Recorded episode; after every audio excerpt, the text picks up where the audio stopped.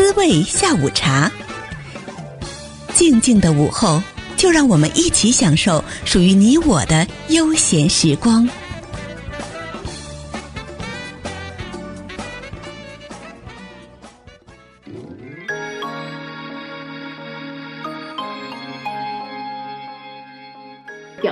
上去好像就是非常的光鲜亮丽，然后每天跟一些帅哥靓女啊，每天跟他们就是打交道，然后有的时候可能会出席一些特别有意思的 party 啊，但实际上这是一个非常非常心累的职业。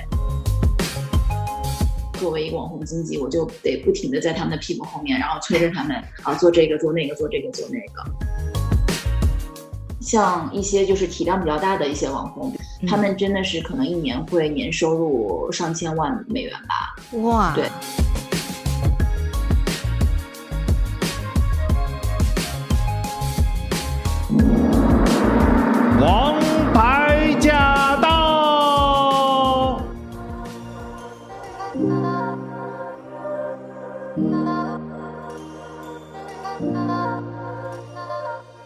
欢迎您收听我们今天的《王牌驾到》，我是晶晶。今天来到空中的这位王牌呢，他是一位王牌的网红经纪人，让我们欢迎燕婷。大家好，我是燕婷，很高兴来到今天的《王牌驾到》节目。嗯，很高兴今天呢有燕婷来做客，因为其实收音机前很多的听众朋友都对这个网红啊，还有网红经济啊特别着迷哈、哦，这个也是大家非常热议的一个话题。所以，首先先请燕婷来介绍一下自己好了。好的，其实我就是呃，在洛杉矶有一个呃自己的一个网红经纪公司，然后我们基本上是会跟很多这个不同的。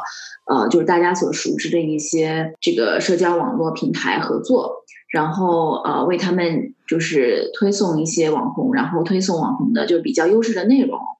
呃，同时呢，我们也会就是呃跟一些商家合作和一些品牌合作，嗯，然后呃就是就是用。这个网红的内容，然后来为这些商家、这些品牌做一些宣传，嗯、呃，这基本上就是我们平常的工作啦。是，哎，那你从事这个网红经纪人多久了？呃，我是从二零一七年的年底开始，就是踏入了这个行业，然后真正就是开始的话，应该是从二零一八年开始，然后到现在。那在这之前呢，嗯、你也是从事这个经济方面工作吗？呃，其实我一直是做这个公关和营销的这个内容会比较多一些，然后呃，也是因为一个偶然的这个机缘巧合，我们接了一个呃这种就是社交网络平台的一个这种呃营销的一个 campaign，然后在做完这个 campaign 之后，我就开始对这个行业就是开始有兴趣，就开始呃对这个行业进行摸索，嗯，这样开始。嗯，哇，好有趣啊！哎，那我想问一下，你的这个网红呢，嗯、是他们是讲中文的还是讲英文的？呃，我们的网红大部分都是美国人，都是讲英文的。哎、嗯，那他们会觉得奇怪吗？就是为什么我的 agent 会是一个亚洲女生，会有这样的想法吗？呃，我觉得，呃，可能刚开始的时候，有的人会有有这样的想法，但是，呃。因为是这样子的，就是其实现在呃市面上流行的很多这个就是比较火的一些社交平台，比如说 TikTok 这些抖音都是呃中国的这个母公司，嗯，所以在了解了这个关系之后，他们对于就是他们的这个经纪人是一个亚洲，就是中国女生也觉得没有什么意外了。嗯，是是是，哎，那其实说到这个网红经济，是不是一个很炫酷的职业啊？感觉好像你所接的 case 都非常的有趣。呃，就是表面上看上去好像就是非常的光鲜亮丽，然后每天跟一些就是帅哥靓女啊，每天跟他们就是打交道，嗯、然后有的时候可能会出席一些特别有意思的 party 啊，然后特别有意思的一些活动，但实际上这是一个非常非常心累的职业，因为就是首先，呃，美国人你也知道，就是美国人特别的崇尚自由，嗯，所以他们就是有很多很多自己的想法。所以呢，就是比如说像平常你跟他们有进行一些建议或者是怎么样，他们可能不会听从你的建议，他们还是我行我素。嗯，可以理解。对对对。然后就是呃，另外一个就是说，美国人就像我刚才讲的，他们特别我行我素，所以就是他们可能不是那种特，就是有的人他不是非常呃 consistently，就是特别持续的，然后。呃，稳定的去输出他们应该呃，就输出的内容，或者是做一些他们应该做的工作。所以在这种情况下，呃，像我作为一个网红经济，我就得不停的在他们的屁股后面，然后催着他们啊做这个做那个做这个做那个，对，所以其实蛮心累的。感觉你拿着一个鞭子在后面敲打着，鞭策着。我每天都在给无数的人发邮件。哎，那其实说到这个网红，你是怎么样找到他们的？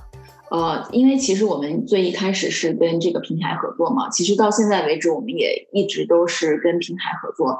所以呃，其实是有两个方式。那一个方式就是跟平台合作，然后我们就是根据平台的需求，然后我们去寻找比较合适的人选，嗯，然后呢，或者是去寻找一些我们觉得有潜力可以培养出来的这种这种人才，然后去挖掘他们，然后去培养他们，这样子，这是一种方式。另外一个呢，其实就是根据商家的这个需求，因为我们的网红肯定是有限的，不可能是囊括所有的网红的。那有的时候商家有一些需求的话，那他可能他们呃需要找的那个网红正好不是我们呃就是我们现在可以提供的，那我们就会根据他们的需求去寻找一些网红，然后呃在第一次合作成功之后，就会进行持续的合作了。那你平时有的时候还需要对网红进行一些就是比较新的那种，你还需要对他们进行一些培训之类的吗？嗯、呃，对于一些非常新的人，呃，是会要进行一些培训的。那像什么人设这方面呢，嗯、也是由你们这个工作来做的吗？还是说要相互商量之类的？这个肯定是要相互商量，因为呃，就是呃，这就美国的这个呃网红，他真的是跟中国的人不太一样。嗯、首先，他们有他们自己的性格，然后也。特别的，就是我我行我素，嗯，所以像有的时候吧，像我觉得可能哦，你可能比较适合这个性格或者说这个人设，嗯、但是他们自己不这么觉得，嗯，呃，所以他们自己会给自己一个人设，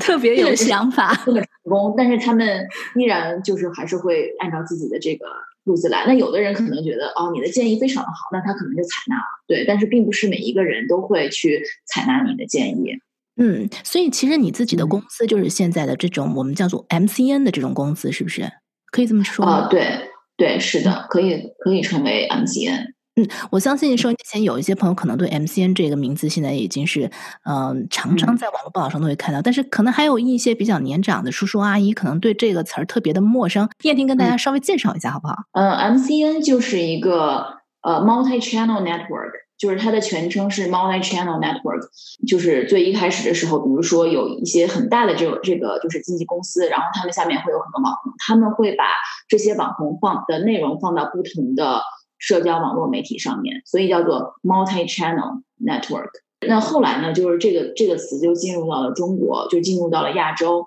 然后像我们比较熟知的。呃，就是呃，比如说像抖音啊，还有一些就是比如说像斗鱼虎呀这样子的这种很大的这种直播平台，或者说短视频平台，他们就会选择跟这些 M 就是 MCN 合作，因为 MCN 下面会有很大量的这种主播或者是短视频创作者，然后他们就会给他们提供这样子的优质的内容。那我们其实也是一个 MCN。就是因为我们下面会有大量的主播，我们跟很多这个直播平台合作，还要跟很多短视频呃平台合作，嗯，对。但是其实现在很多经纪公司呃已经就是说不把自己称作为 MCN 了，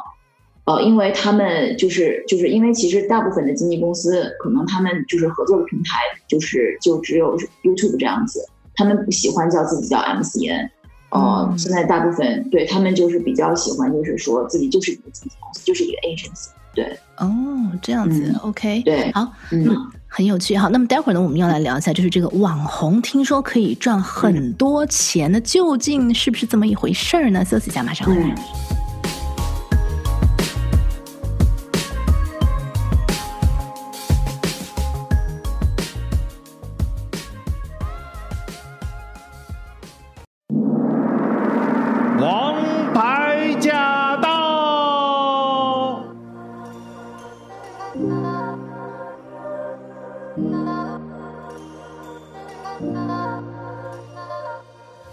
空中的这位王牌呢是燕婷，那她是一位呢知名的网红经济。那么今天呢跟我们聊到这个网红，聊到网红经济，真的是特别呃热门的一个话题。常常看到什么网红赚多少钱啊，啊卖口红啊带货又赚多少钱啊，感觉这个职业非常的吃香啊，真的是好像不太费力就可以赚很多钱。那真的是这么回事吗？燕婷？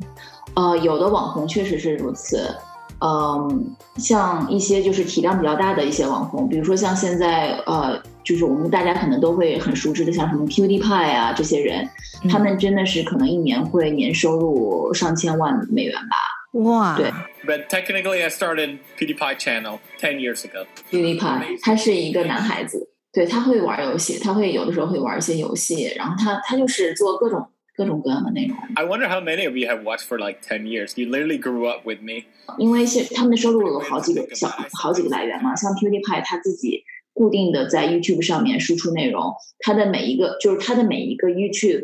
光是从 YouTube 这边赚，可能每个月就有几十万美元，上百万美元一个月。对，对，一个月。 然后呃，这还不包括他就是比如说在别的地方就是接的一些品牌的一些代言呀，或者说一些一些这种商业广告这方面的东西。那所以这样的话，一年下来他肯定是有上千万的。然后，但是像呃，就是像这种是这种体量非常大的，所以呃，像比如说，如果这个人的粉丝是在比如说五十万粉丝以上的话。他基本上是会有很固定的收入，一年就是他的收入，基本的收入应该是会比一个普通的上班族要高很多。啊，所以他要有五十万的粉丝才会达到。对对对，几十万的粉丝以上，嗯，那这个网红肯定是有大有小嘛，对吧？嗯，像有的人的可能就是比如说 YouTube 上面有几万的粉丝，在 Instagram 上面有几万的粉丝，他们也觉得他们自己也是网红，他们或者说他们正在往这个方向在努力。那但是这种人呢，他可能就他的从这个网上的这个收入来源就无法，呃，就是足以支持他的平常的日常的生活，所以他可能就是还会去做一些别的工作。嗯，他们这种就是不稳定了，嗯、就时有时就非常不稳定。就是即使会有一些呃，就是一些广告的收入的话，也会也非常少，而且也不多。嗯，那像你刚才讲，就是说像 YouTube 的话，起码要有五十万的粉丝嘛，就开始可能会有一个比较稳定的收入。那么像 Instagram 呢，或者是 TikTok，有没有一个所所谓基础的一个粉丝量？呃，其实真的是没有。呃，我觉得在 TikTok 上面的话，呃，在 Instagram 上面的话，应该是，嗯，应该是有十几万、二十几万粉丝的话，他可能会，呃，就是接到的这个广告会多一些。像这种几万粉丝的这种小网红的话，呃，就是现在我发现这个 Instagram 的这个网红呢，他们就是收入真真的是不高的。像如果他是有几万粉丝的话，我们平常会找他们做一些拍一些广告什么的，可能就一两百块钱，就呃，其实真的是不多。嗯嗯，对。然后像 TikTok 的话，呃，我不知道你有没有发现，其实，在 TikTok 呃，就是 Tik TikTok 上面是非常容易涨粉。嗯，而且对，非常容易涨粉，所以你可能很容易就会有几万粉丝、几十万粉丝，嗯，呃，甚至就是很多人他可能在短时期内他就能够拿到上百万粉丝，哇！但是上百万粉丝你也也不见得你就可以，就是每个月能够有固定的这个广告收入，可能一个月一两条，我觉得差不多了。然后，比如说你在 YouTube 上面。有一百万粉丝的话，你可能每次接一个这种呃插入式广告，差不多一万美元，一万多两万这样子。根据你的这个就是 viewership，根据你的平均的这个观众就是观看量，然后可能一两万美元一条。但是同样的这个粉丝在 TikTok 上面就没有那么值钱。如果你是在 TikTok 上面可能一百多万粉丝的话，你接一条广告也就。呃，几百块钱，差别这么大。对，对，就是因为现在 TikTok 它的在美国的话，就是它的主要观众群还是比较年轻的，属于比较年轻。对，所以在这种情况下，它的粉丝可能就没有那么值钱。但是 YouTube 的话，它是比较大众的，就是每一个年龄层都在看 YouTube，所以他的粉丝就会比较值钱一些。嗯嗯哦，其实我知道，说身边很多朋友都在尝试的做这个工作，大家都有这个当网红的梦想啊。嗯嗯，呃，可是你有没有一个基本的攻略给他们呢？呃，就是首先你得找准自己的一个定位，就是你你你适合做什么样的内容，你的个性是怎样的，嗯，呃，你你有什么样的才艺，对吧？嗯，然后你你对什么东西比较熟悉，你对什么样的内容比较熟悉，因为你不管做什么，你的内容肯定是最重要的。嗯，对，你不可能说你是一个跳舞的人，然后你去做 baking，你去做。嗯，就是烘焙这样子的内容肯定是不适合你的，嗯、对。嗯、然后呃，另外一个的话就是坚持，就是呃，我觉得我发现就是只要这个人肯坚持，坚持同一个内容，不断的做下去的话，他一定会有成长。嗯，就有的有的人他可能就是天赋不够，或者说说他的外形没有那么的优秀，嗯，但是只要他一直坚持下去。而且他会听从别人的意见，他不不断的把自己的内容就是往好的地方、好的方向一点点的变好的话，他的粉丝一定是会慢慢增长的。嗯，是，而且像刚才你也介绍几个不同的平台，嗯、就好像你说 YouTube 粉丝很金贵的，而且它的面对人群的年龄层比较广。TikTok 一般是特别年轻的这个族群，好多学生都在上面哈。对对对，要根据自己的特性跟这不同平台的受众群来决定一个自己主打的平台呢？呃，我觉得是的。其实像现在很多人，就是很多学生、很多年轻人，他们都是从 TikTok 开始。嗯，他们可能就尤其是像这段时间不是疫情嘛，是。然后很多人都在家，因为无聊开始玩 TikTok，然后就从此走上了这个网红路。这真的一点不夸张，因为我最近正好是在跟一波这个 TikTok。就是我从 TikTok 上面找了一波小网红，嗯，他们就真的就是最近从疫情，因为疫情开始，然后就自己每天拍几条 TikTok 这样子啊、呃，就是传上去，结果迅速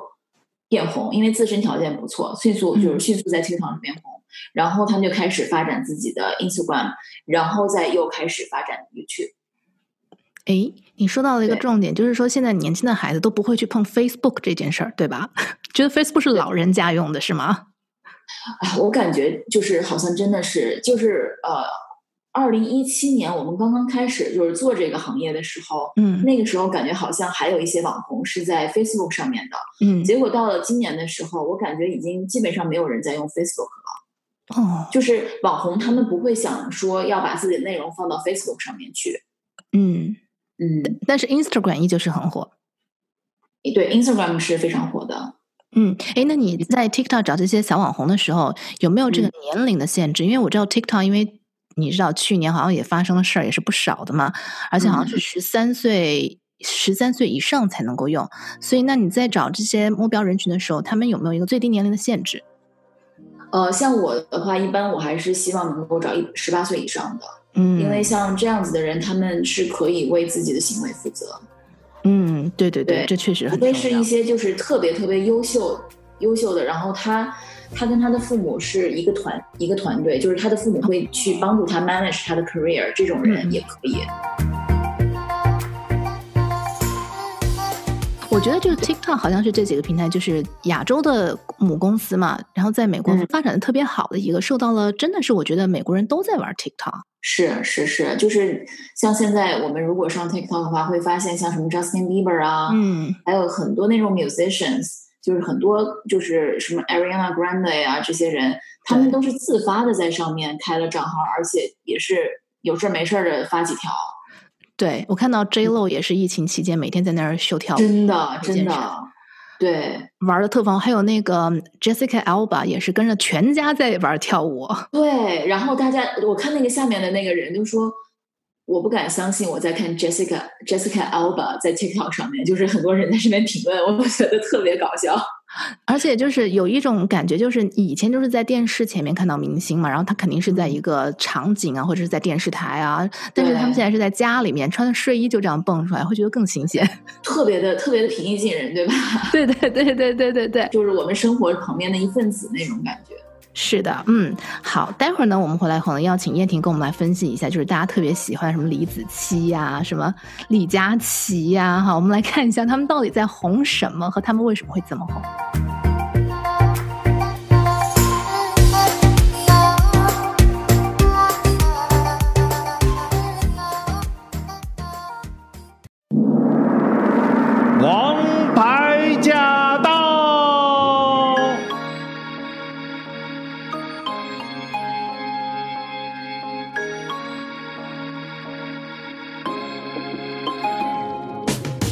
婷婷，你自己有关注一些什么国内的呃，或者是这个亚洲的网红吗？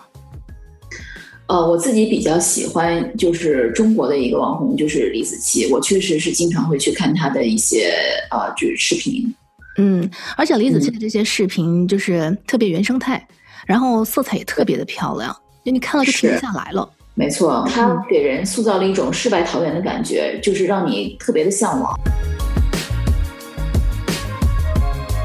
很多人都很好奇，就觉得说，哦，你看到李子柒就自己一个人，可能就是，呃，在农村，然后就给他拍啦，就，然后他就红了。嗯、其实一个网红的诞生啊，我们请专家来给我们分析一下，这真的就是一个个人行为吗？呃，其实像李子柒，他最一开始他真的是自己一个人，然后扛着一台机器，然后去拍他自己，就是去拍这些内容。嗯、但是呢，呃，就是我们要知道，就是他可能拍一条内容，他要经过好多好多天。嗯，因为就是你看，我们也看到它的内容嘛，有的有的东西是，比如说它要春天进行播种，然后秋天进行收获，收获了以后，然后煮出来，然后给大家看，对吧？所以它春天的时候，它就要拍一些素材，然后它到冬天就是秋天的时候，它再去继续拍这些素材，所以这个肯定不是说，呃，一下子就能拍好的，而且尤其是像他一个人，他想如果就拍出来就是呃这么专业的这种啊、呃、内容的话。他肯定是一个镜头，他要拍好多好多遍，他才能拍成功。嗯、所以我们可能看就是在镜头上面看到的一个十几分钟的一个视频，人家可能花了一个月的时间去拍摄，然后去剪辑。嗯嗯，那他到现在的话，他肯定是有自己的团队啦，他肯定是有就是自己专门的摄影啊，还有一些助理啊什么的。所以到现在肯定是一个团队的一个行为啦。嗯，是，而且确实，李子柒很多老外都非常喜欢他的作品。对对，他的，因为他的内容是，呃，就是不需要语言去解释，然后是 universal 的，就是全宇宙的人都会，就是都都能够理解这种这种文化的这种魅力。嗯，那像李子柒这种，他的那个影片里面不太可能做什么植入，他怎么样挣钱呢？呃，像你知道，就是李子柒其实现在是有自己的品牌。因为他经常在呃自己的就是经常在自己的这个视频里面会做一些呃、就是特别就是吃的嘛美食，嗯，我们看了以后也是食指大动，对吧？所以他现在会呃在淘宝上出售自己呃就是就是他们这个品牌的一些东西，比如说一些辣椒酱啊这样子的。其实他最一开始之所以就是想要拍这个视频，也是为了要卖自己手工做的一些东西。才要开始做这个视频，嗯、然后就做的越来越好。哇，那真的是不得了了！嗯、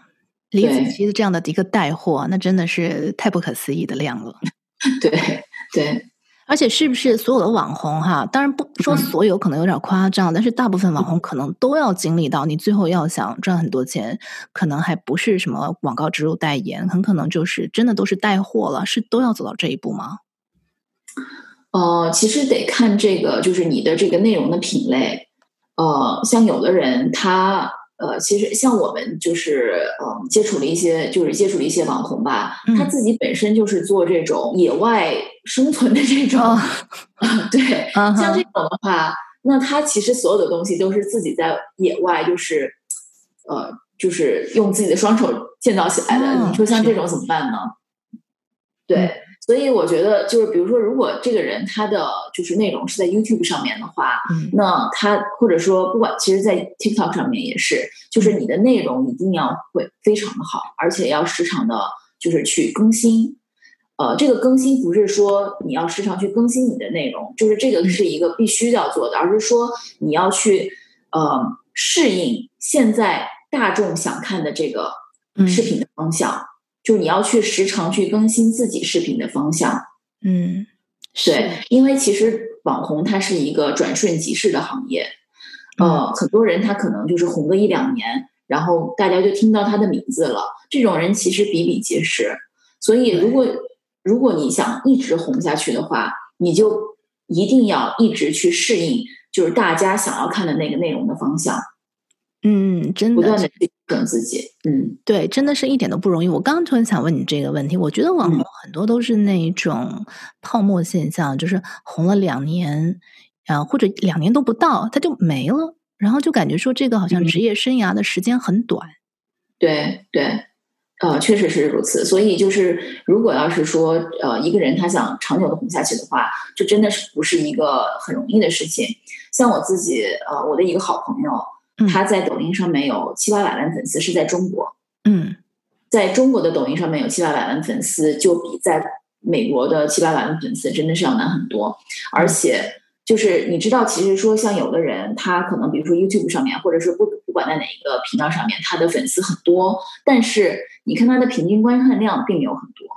嗯，是的，就是比如说他在 YouTube 上面他有一百万粉丝，但他每一条的视频的观看量可能只有个几千几万这样子，这就比较低了。对，那为什么是这样子？哎，对，对，就是因为其实就是他之前的那些粉丝就是已经不喜欢他了，虽然还是关注着他，但是已经不喜欢他，所以他每发一条视频，人家觉得没意思，不想来看了。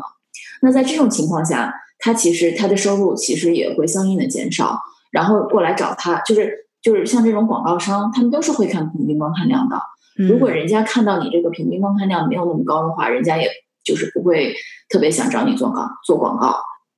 对，而且我就觉得说这个网络世界特别的残酷，就是因为这些大数据，它真的就是活生生血淋淋的摆在你面前，不行就是不行。对，是，所以就是呃，就回到刚才我说的那个朋友，像他是七八百万粉丝，但他的每一条视频的观看量都是。都是几百万，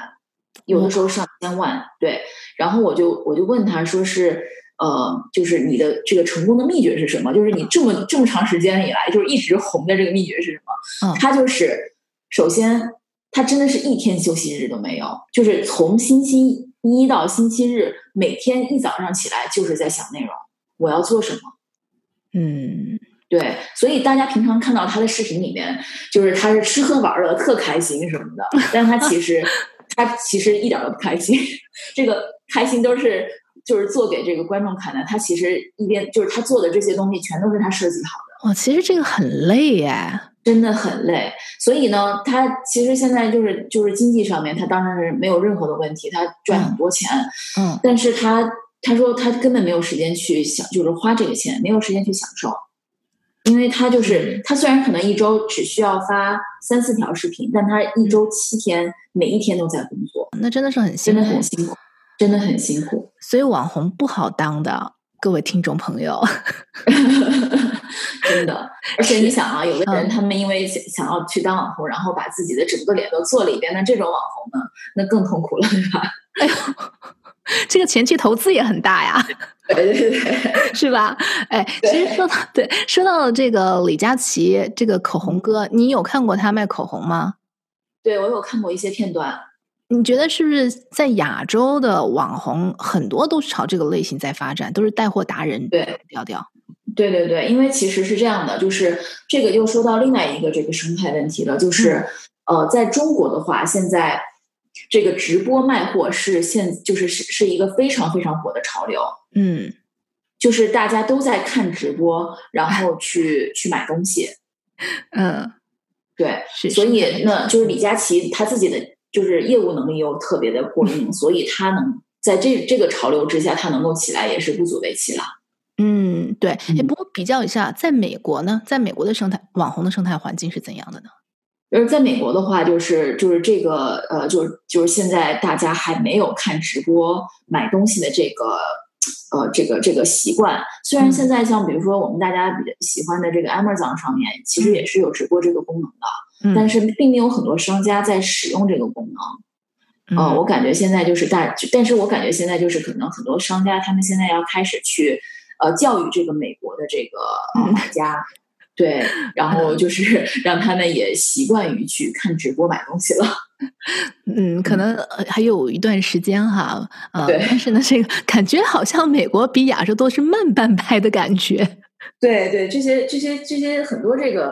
串的都是从亚洲这个过来的。对，互联网应用在亚洲大放光彩啊！虽然一开始这个技术是美国先出来的。是是是，你刚刚说到这个 Amazon 哈，我看到说其实现在嗯，嗯，Amazon 它好像也有一个叫做这个 Social Influencer 带货的这样的一个 program，就好像说你如果认为你自己是一个小网红的话，你就可以跟他申请。嗯、对，呃，其实像现在呢，我们也开始跟一些商家合作，然后呃，我就是会推荐我们的网红，然后帮他们带货之类的。然后或者是比如说有的人是在 Instagram 上面进行一些直播，嗯、然后呃，比如说是就是就是穿他们的衣服，然后跟大家展示这些衣服啊，然后用自己的 discount code 啊。呃，就这些东西，就是基本上就是，如果是粉丝量在十万，就比如说在 Instagram 上面十万以上的话，嗯、他就是他们就会比较喜欢，就就可以用这样子的网红，然后去进行一些这种带货的这些行为。但是呢，目前为止，我感觉好像，呃，就是呃，就是我们进行了几场直播，嗯、有这个粉丝，比如说十几万的，也有三十几万的，也有七十几万的，就是在 Instagram。哦七十几万的人，其实他的粉丝已经算是很多了。对，对，但是带货的效果并不是很好。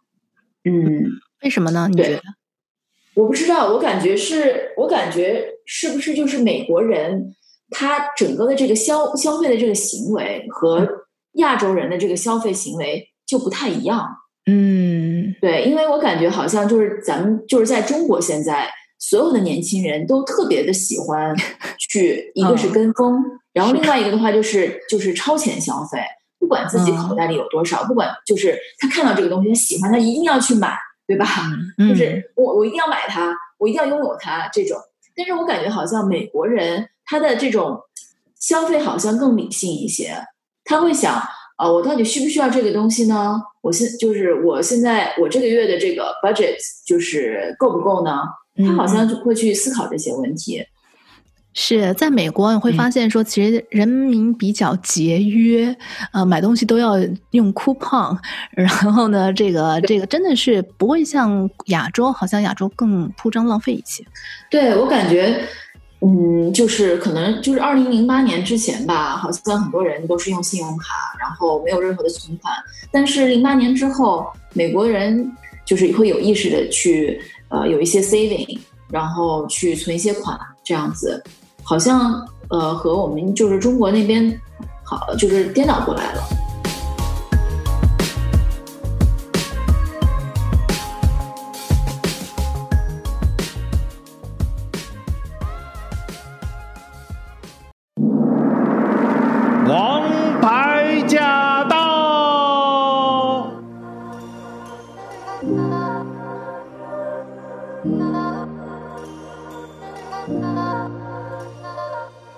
那今天呢，在这个最后一个环节呢，到了推荐的环节哈，我们想请燕婷来跟我们推荐一下，有什么啊、不错的、有趣的这个网红频道，呃，可以跟我们的听众分享一下。嗯，就是呃，我不知道，就是呃，咱们的这个观众里面有有没有特别喜欢玩游戏的观众？如果是特别喜欢玩游戏的观众的话，可能会听说过有一个人叫做 Ninja。他的这个 YouTube YouTube 这个 channel 是现在应该是最火的这个呃，就是玩游戏的这个 YouTube channel 之一。这个 Ninja 这个 channel 是我比较推荐的。真的，我觉得现在好像越来越多这种玩游戏的题材在网上大受欢迎。嗯，除了把它录成 YouTube video 放在上面之外呢，嗯、我还听说还有一个网站叫做 Twitch，它也是专门打游戏，是吗？对对对，是是是，对。其实这个不是说是。呃呃，就是越来越多的这个游戏的这个内容，而是说一直以来，嗯，游戏都是呃网上应该是就是最就是最红的一个网红的一个呃类别吗？一个方向，一个类别，对，只不过是可能像我们女生没有那么就是那么玩游戏，没有那么多玩游戏的人，所以我们对这方面的了解不够多。但其实像 Twitch，呃，它的体量是非常大的，它是全世界最大的一个游戏直播平台。然后，所有的人，所有的这个游戏网红，如果你想发展，就是你想在游戏这方面发展的话，你一定要去 Twitch 上面做直播。然后呢，如果是咱们是这种，呃，就是家庭的，就是大家比较喜欢看家庭的，呃，就是或者是喜欢看一些别的别人家的这种呃日常的这种生活的 vlog 啊，这方面的这种内容的话，嗯，那比如说大家可以去关注一有一个这个 channel 叫做 Eight Passengers。OK，八乘客，嗯，对，就是他们家就是有好多小孩儿，所以叫做 eight，对，eight passengers。然后还有另外一个 channel 叫做 Ramen Atwood，嗯，这是讲什么的？他们家也是，他们也是，就是会录一些他们就是他们夫妻两个人，然后和他的孩子们之间的一些趣事，呃，非常非常的有创造性，我觉得特别有意思。那么呢，刚才我们跟呃听众朋友其实有讲了，就是说燕婷跟大家说了，如果呢您想试着尝试着做一个网红也好，或者我们说美国人叫的比较好听了，social influencer 哈、啊，具有社会影响力的人，嗯、感觉这个好像更有气质一些、嗯、啊。那么要要做的，必须要达到的几点要素，我们最后呢再请燕婷再做一个总结。嗯，就是我觉得如果呃。就是大家真的是想往这方面发展的话，首先当然第一就是要确定自己要做哪方面的内容，嗯、这个内容一定要和你自己的气质、你的外形，就是各方面你的性格都要搭配。嗯，就是你可以对这个东西可以呃信手拈来、得心应手这样的一个内容。嗯，然后呢，其次的话就是你要呃就是要。勤奋，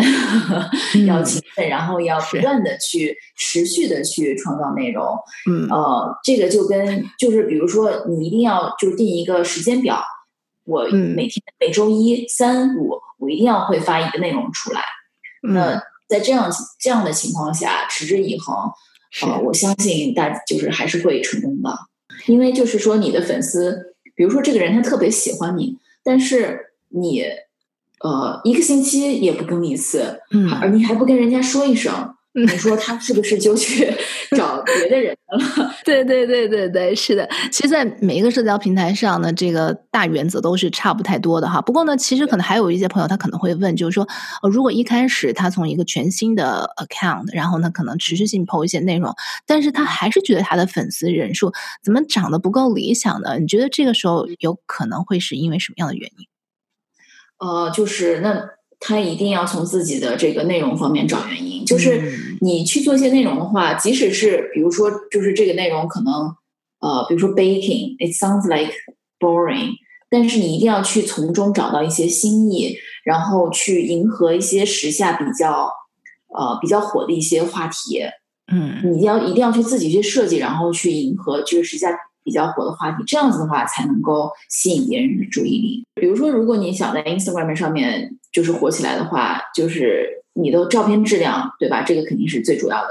然后你的这个页面的这个统一性，就是说别人点进去你的 Instagram 看到这个色彩的这个统一性、画风的统一性，这也是非常重要的。当他看到你是一个就是所有东西都非常统一的时候，他就会自己会觉得你是一个 influencer。